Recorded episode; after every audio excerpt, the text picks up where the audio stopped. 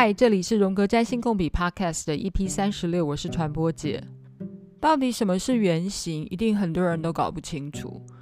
不过我们至少会听过一种对话，就是每次我们如果看到一些电影啊或文学里面谈到呃殉情的故事，然后我们就会说，哦，他其实那个故事的原型应该就是莎士比亚里面的罗密欧与朱丽叶。所以，经典的文学里面的一些大家熟悉的故事，大家就会认为那个就是很多故事的原型。从这个面向上去理解原型，也许就比较容易理解了。就是根植在人类普通性的一些共同的经验跟故事里面，某一些人物设定或是角色设定。很基本的，或是大家可以想象的样子、样态，那就叫做原型 （archetype）。对于占星而言呢、啊，至少我们的十二星座里面的十个行星里面的神话故事，那每一个神话故事里面，其实就是所谓的各式各样的原型故事。我曾经问过一个傻问题，就是问在苏黎世的分析师说：“到底宇宙里面有几种原型啊？”这其实是没有答案的。如果你去 Google 这个维基百科，哈，就是去查“原型”这个词条，然后嗯，里面就会写。荣格分析心理学中有四大原型，一个叫做 self，一个叫 anima，一个叫 animus，一个叫阴影。然后又写其他分析心理学的原型，男女同体，哈，就是 androgyny，就是雌雄同体。然后又有写出生、死亡、骗子、母亲、父亲。嗯，其实继续列下去会列不完啦，哈。然后它只是几。举出几个其他的分析心理学的原型，到底世间里面有多少原型，或是重要的原型有哪些？最容易去得到答案的，就是透过牌卡，各式各样的牌卡或塔罗牌，来认识原型，或者是原型衍生出来的各种事物的象征。塔罗牌有七十八张，那这七十八张似乎已经可以解释整个宇宙的事物了。当然，很多人想要学习什么叫做原型或重要的原型衍生出来的象征，嗯，可以从塔罗牌的主牌二十二张主牌来学习。但因为我这个礼拜刚好去跟陈柏伟，一个心理学博士。学了雷诺曼卡，所以我觉得这套卡刚好很容易来学习到底什么叫做原型，因为它只有三十六张，然后它的解牌方式呢，又可以依照自己的定义去帮这副卡所有的象征或是所有的名词去做定义，所以它其实是一套非常荣格派的牌卡。然后这副卡的解释方法呢，解牌方法也非常的荣格派。好，荣格派我会讲，就是荣格的荣格 feel 的，非常的 union，非常的荣格派的解法。因为它是至少是两两的解牌，哈，至少抽两张，好，然后第二张解释第一张，第三张解释第二张，或是抽三张。然后也是第二章解释第一章，第三章解释第二章，或是第一章或跟第三章解释第二章，所以他们都是成为一个字串的，或是一组意义的。这种解释方法其实非常的优雅，非常的荣格派，而且每一张牌卡还可以依照自己，就是解牌师他自己对这个象征物，对于这个名词的衍生做延伸的解释。所以这套牌卡其实相当有意思，也可以推荐大家来学习。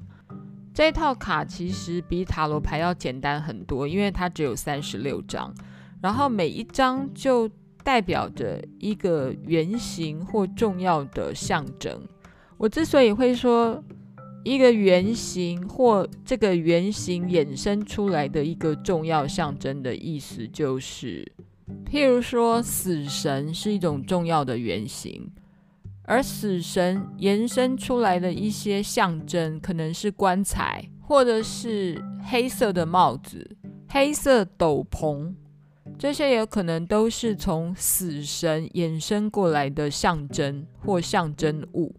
我今天其实主要就是想要透过这套雷诺曼卡来认识宇宙里面的一些重要的原型及其象征。跟各位报告一下，不管你是在解盘、哈解占星盘、解塔罗牌，或是解文学作品、解一部电影。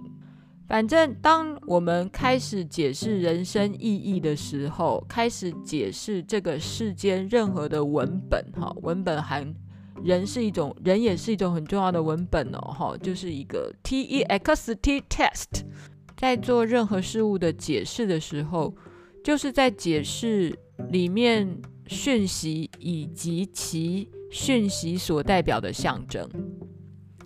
好吧，好吧，我是不是这样越解释越难？所以我们不要太多的前言，我们直接来进入，到底雷诺曼卡里面的三十六个象征是哪三十六个象征？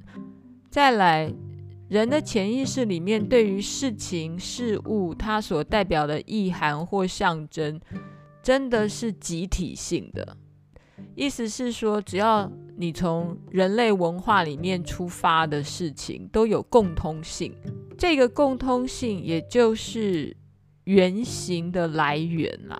意思是说，我们作为人，我们的潜意识里面都有一些人所孕育的原型内涵跟原型故事。雷诺曼卡据说在近几年非常的红。这个卡好像在欧洲也盛行了好一阵子，意思是说，欧洲的占卜师常常拿这个卡作为他们的占卜工具。雷诺曼这套卡呢，是一位德国的书商他所发明的。那他为什么叫雷诺曼？因为他借用一个法国占卜师的名字，哈，跟他。差不多是同期出生的一个人，是一个一七七一年出生的。那这套卡原来的名称其实叫做《希望游戏》（The Game of Hope），然后它像个桌游一样的，然后让供大家可以竞赛可以玩。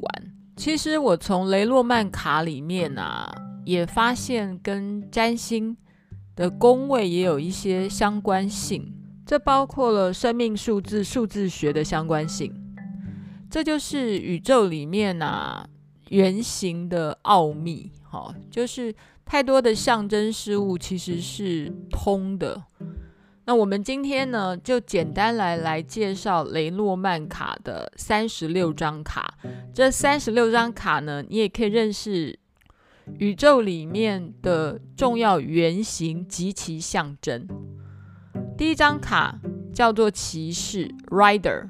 世间里的事物就是可以这么巧，骑士 Rider 就是一个母羊座的能量啊，它刚好是这副卡的第一张卡，编号一，所以它真的是充满了第一宫或者是母羊座的滋味。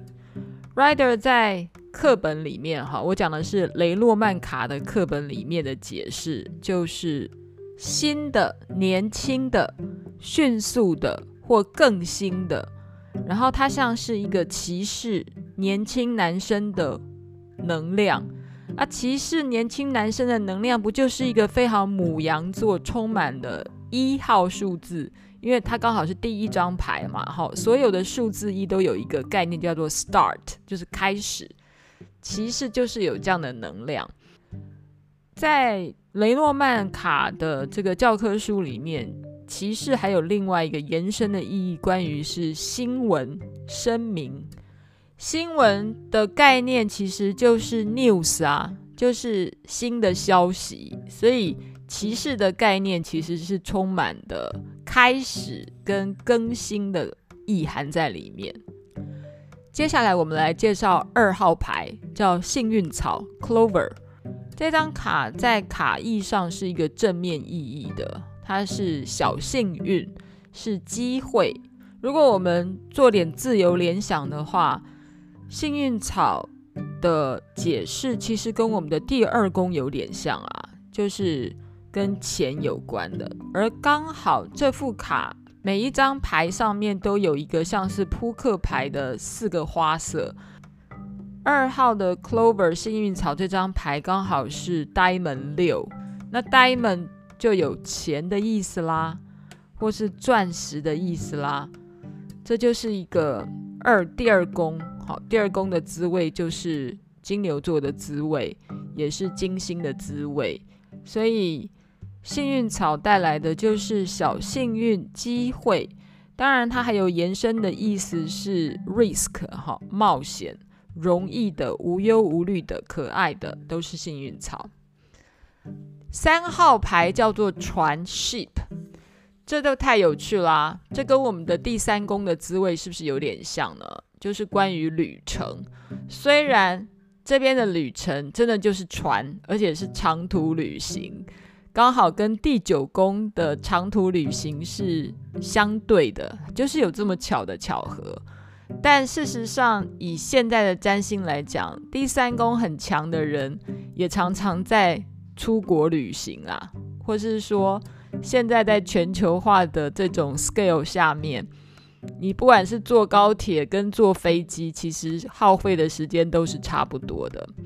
所以第三张卡叫做船，长途旅行，远方的 navigation，好，就是航海航行。同时，船也有海外的、国外的向往、愿望、进出口贸易啊，进出口货物这样的概念。接下来第四号牌叫做房子 House，这完完全全就是第四宫的滋味。家、房子、庇护所、安全感、家长，或是指的是父亲，这完全就是第四宫的滋味，巨蟹座的滋味，不是吗？好，接下来第五张卡叫做 Tree 树。这张卡的意义呢，其实是比较像是第四宫的延伸，哈，因为树本身的意象就有根植、家族、先人、长久的，还有自然环境的概念。树在这副卡里面，同时也表达的是健康、发展良好的根植，还有长久的，还有长大的长 grow，哈。那如果你要把它想成，如果是第五宫的概念的话，第五宫所谓创造力，树的确是也有创造力的部分啊，因为它会发展，它会长大，它会长树叶，它会往上发展或往下发展。再来六号卡叫做云，叫 clouds，其实在奥修卡里面也有云，对不对？然后奥修卡面的云所代表的就是脑子啊，或等同于塔罗牌里面的剑，sword 就是不断的用脑力去想一些有的没有的事情，只会用脑力不断的用逻辑思维思考，这样的行为在修行界来说是比较等而下之的，因为越用脑哦，就越模糊，越困扰。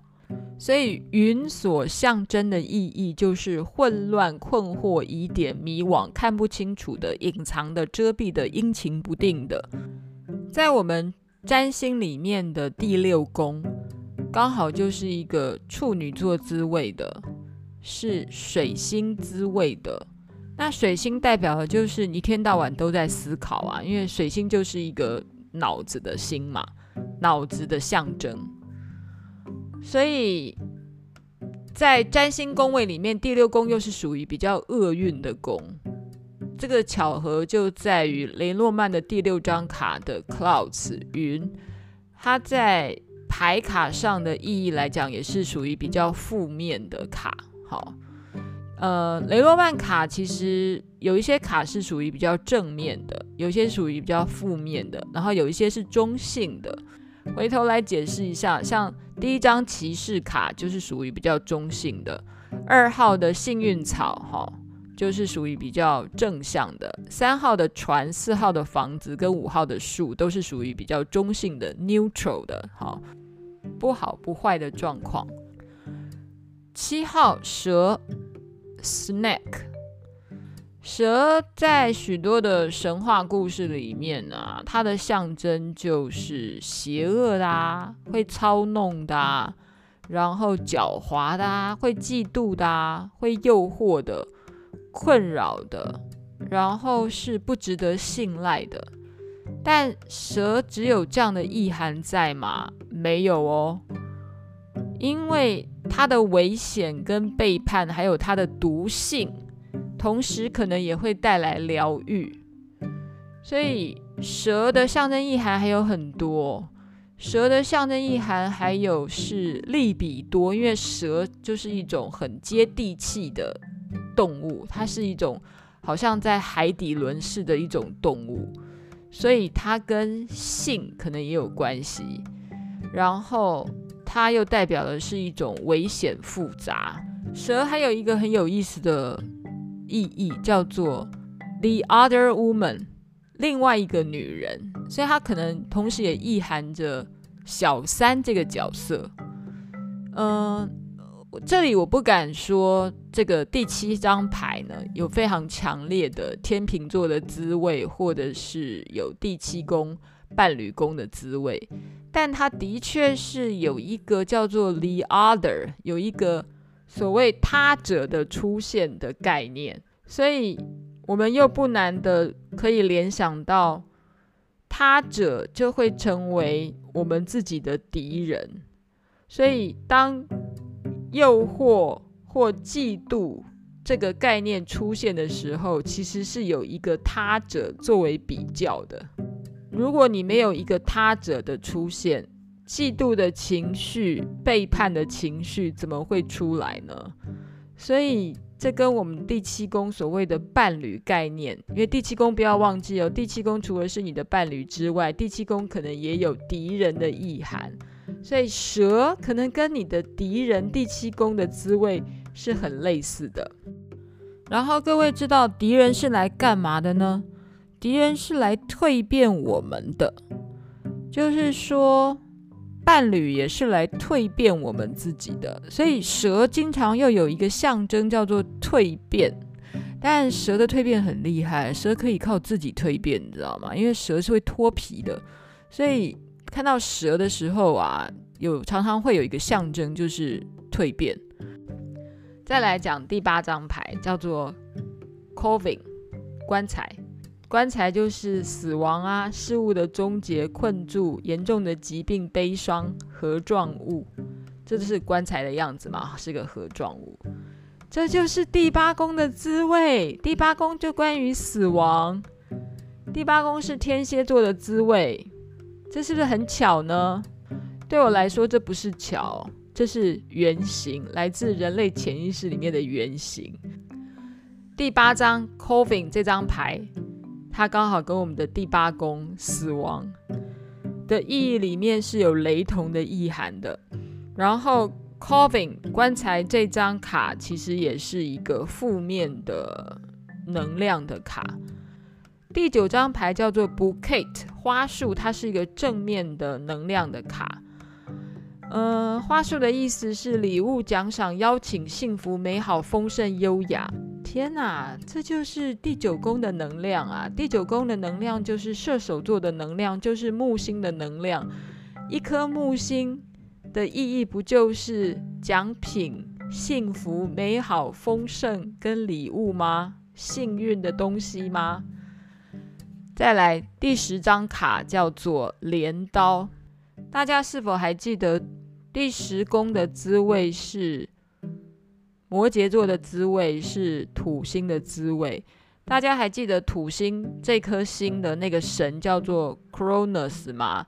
那 Cronus 他手上拿的是什么？就是那把镰刀，十号牌镰刀。教科书上的诠释就是突然的意外破裂，严重的危害分离。这不是跟我们的土星的概念很像吗？就是困难重重、厄运的。但是镰刀也有一个正面的意义啊，是收割，是收获。土星的意义就是，只要你一步一脚印，好好的走过你的困难，接下来就是收割收获。Cronus 手上的那把镰刀也有这样的意思，就是 Cronus 土星 Saturn Cronus 这个神，他也是收获之神，虽然他是土星，这就是天顶第十宫，同时也是摩羯座的滋味。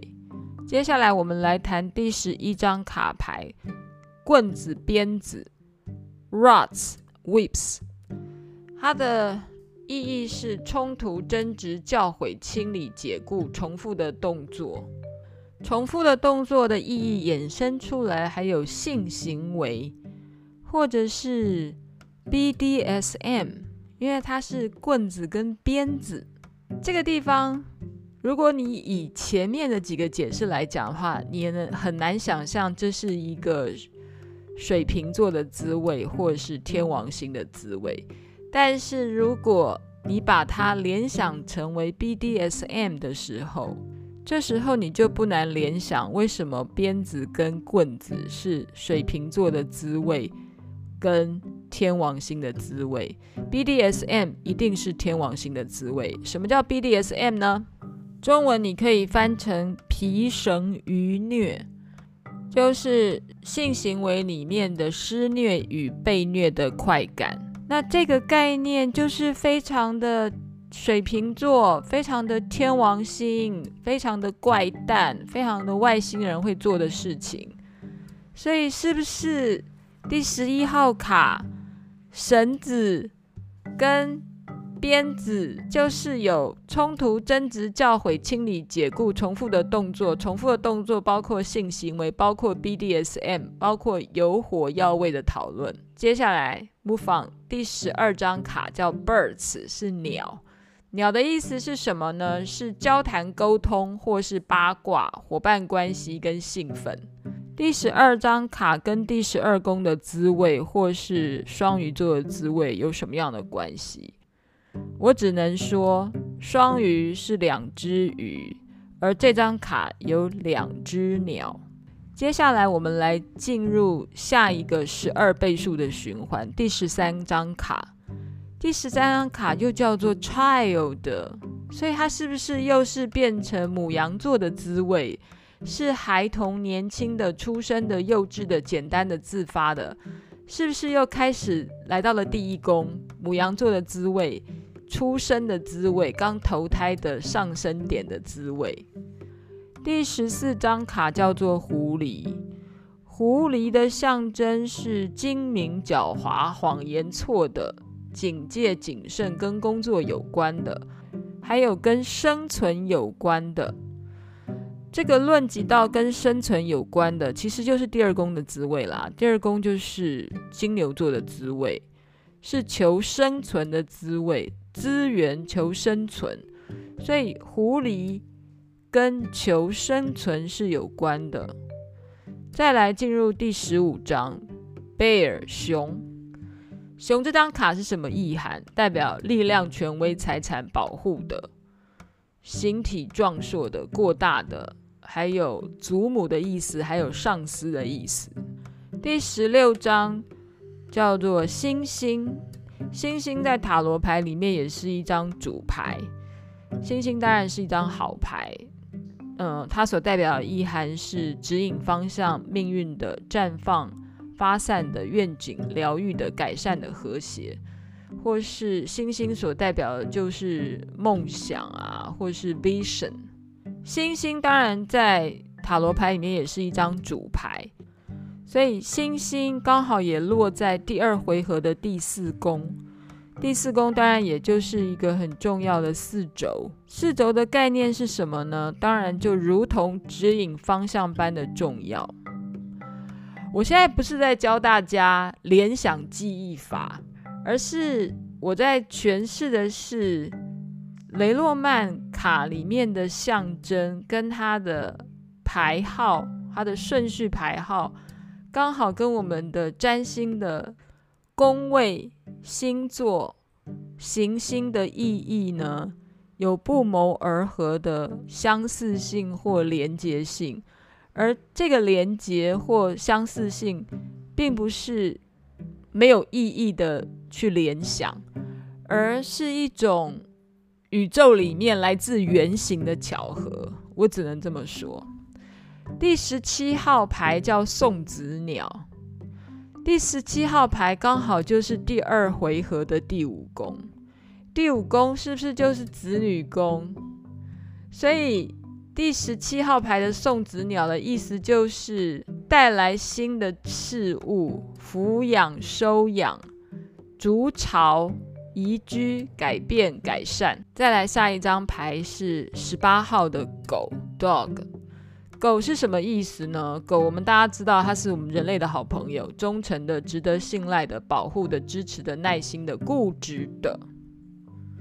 其实狗哦，就是可以这么妙。大家还记得第六宫的滋味吗？第六宫的滋味，除了我们讲的是奴仆、仆役、工作宫之外，看宠物也是看第六宫哎。所以雷诺曼卡的第二个轮回的十二第十八号牌，它同同时真的也有第六宫的滋味诶，因为第六宫就是就是人类的奴隶呀、下一张十九号牌 Tower 高塔，高塔的意思是什么呢？跟塔罗牌的高塔不太一样。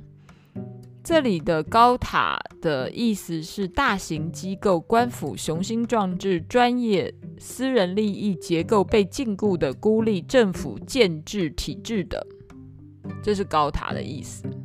接下来第二十张卡叫花园 （Garden），花园的象征是什么意思呢？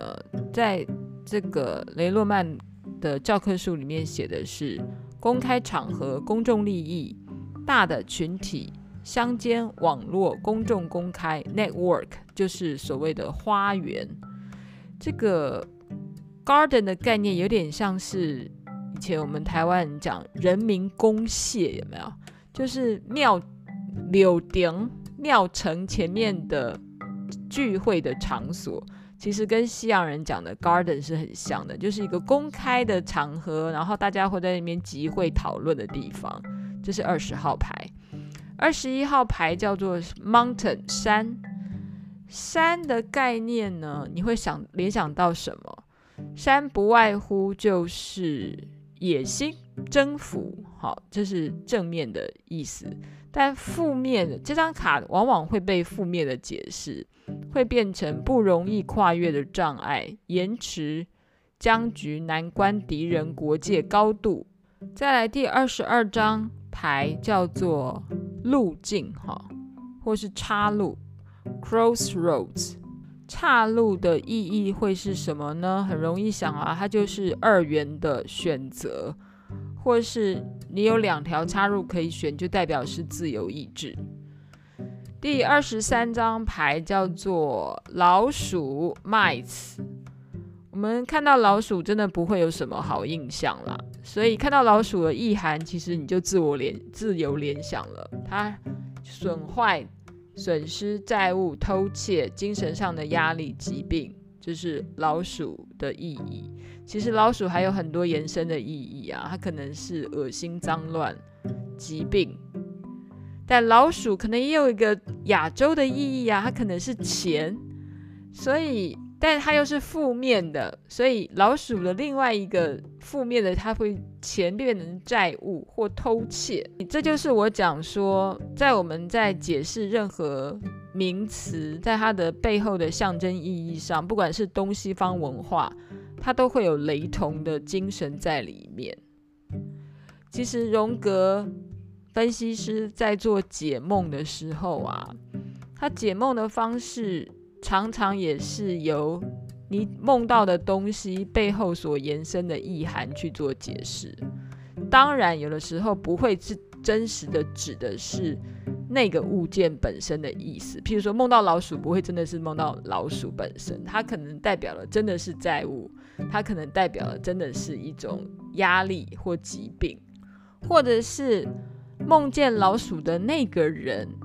它的文化里面，它老鼠所象征的意义，好啦，接着我们再来讲第二十四张牌，叫做心 Heart，表情符号 emoji 里面常常一定都会有 heart 一颗心，这个就不用多解释了，就是爱热情大方的同情心脏。那二十四号刚好是第二轮回的第十二宫，这个就跟我们的双鱼座比较好联想了，双鱼座。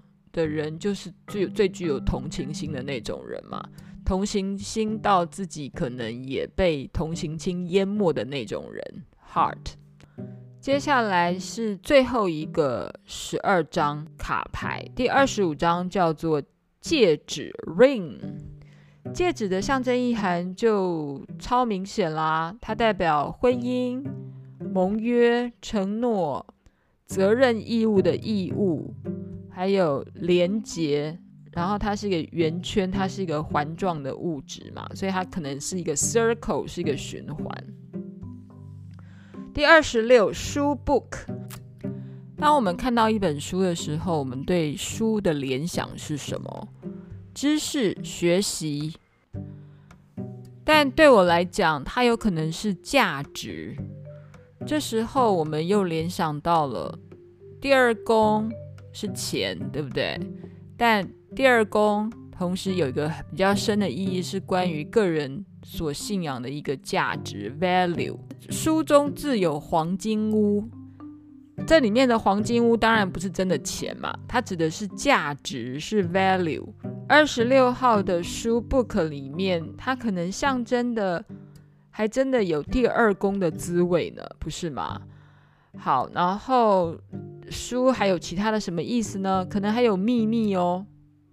也许很多人会把书里面藏钱当做他的秘密吧。第二十七张牌，letter 信，这就有意思了嘛。第二十七张刚好是第三个回合的第三宫，第三宫就是沟通宫，不是吗？又是水星的滋味了。所以二十七的 letter 是沟通。往来的信件、写下来的证书都是 letter。接下来二十八号卡是 man 男人。这副卡里面很有意思的是，里面有几个是属于人的哈。那那个人可能就是代表的，呃，询问者的那个人的角色。二十八号是男人，询问者男朋友。伴侣、爱人、男人的事业是指男人。二十九号是女人，询问者可能是女的，就是指这张女人。女人的事业、女朋友、爱人、伴侣就是女人。三十号牌叫百合 Lily，Lily 是什么意思呢？是成熟的、有智慧的、平静的、老的、激情、欲望、目的、意图、满足、父母、性或性欲。这个百合这张卡呢，这两天我们在上课的时候，对它也稍稍做了一些讨论。这个百合的意涵真的是包山包海，而且还有相反的意思。譬如说，平静的也是百合，激情欲望的也是百合。我觉得百合真的蛮复杂，因为作为一朵花，任何的花其实都是性器官的概念嘛，所以它作为一种性的象征，这不难联想。但百合同时又有成熟的、智慧的，还有祖父的、老的概念，我觉得可能都有。这就是常常我们讲一种花的花语，有没有？它可能真的是非常复杂的。那这张这副卡的好玩的意思是说，你他对于百合有百合的定义，但是如果你自己对于百合还有其他定义的话，You are welcome。你可以去定义你这张卡里面对于百合的定义。也许百合是你的妈妈的名字，这时候你抽到这张百合的时候，也许代表你的妈妈呢。Yuriko 就是百合。第三十一张卡叫做太阳，太阳的意义这个我们不用讲了，我们对于太阳太熟悉了。关于信心、成功、热情、快乐、凡人、有能量的、有生命力的、意识、白天、领袖气质的，都是太阳。第三十二张卡叫月亮，月亮是什么意思呢？月亮我们对它太熟悉了，是感觉的、生活的、直觉的、情绪的、无意识的，还有梦的、夜晚的，这都是月亮。第三十三张卡是钥匙 key。我们关于钥匙的心理测验啊，大概从小大到大，大概会做过一千次吧。哈，那钥匙到底它的象征意义是什么？就是机会。有没有？所以每次大家在画那个卡牌的时候，或是象征的时候，钥匙永远都是机会嘛，因为就是打开一扇门的关键，还有解决问题的方法、揭露握有权力的、开或关、打破僵局、逃离自由，都是钥匙的蕴含。第三十四叫做 fish，鱼，鱼是什么意思呢？鱼是钱呢，鱼作为一种交易的商品，这不难想象，还有钱的意思。但是这张卡牌里面的鱼就是钱，流动的、循环的、交易的、收入、奢华鱼 fishes。不要忘了，我们还讲到鱼是什么？鱼是基督的象征。基督是什么呢？你也可以继续延伸嘛，是一种救赎、牺牲。鱼被你吃掉，或被你拿去换钱。鱼当然救了你啊，甚至于救赎了你啊。而拿钱去赎你的罪，正常，鱼也有这样的象征意义。三十五号牌叫做 Anchor，锚就是下锚哈，船那个下锚的锚。锚什么意涵？稳定的、安全的习惯、生活习惯、到达目的跟责任。最后一张三十六号牌叫做 Cross，十字架。十字架一定是一张大牌啦，哈。那当然，它刚好又是第十二个循环的最后一张，最后一张就是十二十二宫的最后一轮，进入第十二宫。十字架，这太容易了。第十二宫的滋味就是双鱼座的滋味，就是海王星的滋味，是业力的滋味。好。十字架的意涵在教科书里面写的是重担考验、危机挑战、受苦的命运绝绝望、重生业力，这不就是海王星的滋味吗？海王星第十二宫当然也是所谓的凶宫嘛，所以里面是充满挑战的、危机的、乱七八糟的潜意识的。最重要一个字就把它结案了，叫做 karma 业力。嗯，我我今天其实是很快的把。三十六张牌，雷诺曼凯牌的卡意给解释了一下，而且我还把它连接到星盘占星里面的宫位或行星象征，把它连接在一起。然后这样的阅读跟思索的方式是不只是神秘学，包括。文学艺术都是同样的，用象征的意涵去做诠释或解释。那你觉得各个文化里面啊，或是各个时代里面，对于这些物品物件的象征意义，大家有约定俗成这件事情吗？所谓约定俗成这件事背后的意涵，在荣格心理学的解释里面，就叫做原型。意思是说，大家都没有约定啦，但是我们的文化就这么自然的长出来了。意思是，当我们看到了月亮，不管是我看到月亮，你看到月亮，五百年前的美国人，或是三千年前的希腊人看到的月亮，我们对月亮的想象跟诠释，竟然都是差不多的。然后，这样的意念意识。就是来自于我们潜意识里面的原型，然后所有的万物的规则、卡牌，或是占星星盘的规则，都是这样子来的啊！好了，我今天已经解说完什么叫做原型了，然后我透过雷诺曼卡的三十六张卡牌，做了一个小小的解释跟小小的联想，嗯。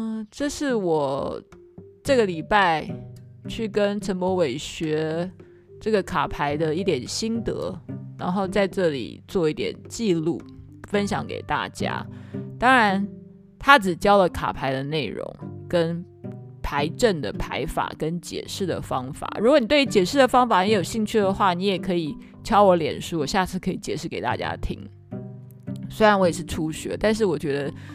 嗯、呃，所有的卡牌的解释方法啊，其实都是一样的啦。不断的联想，然后不断的做诠释，然后你可以把规则做设定，自己做设定。这副这这套牌之所以我觉得还蛮有意思的事情，它真的很荣格牌，很 Union，，因为你可以做自由联想，而且你可以自己设定，而且可以非常的 personalized，就是可以非常个人化。先这样喽，今天也讲蛮长的了。批评、指教、回馈，请你上传播姐实验室。然后，任何的鼓励也请你帮我到苹果的 Podcast 上面留言。谢谢大家，拜拜。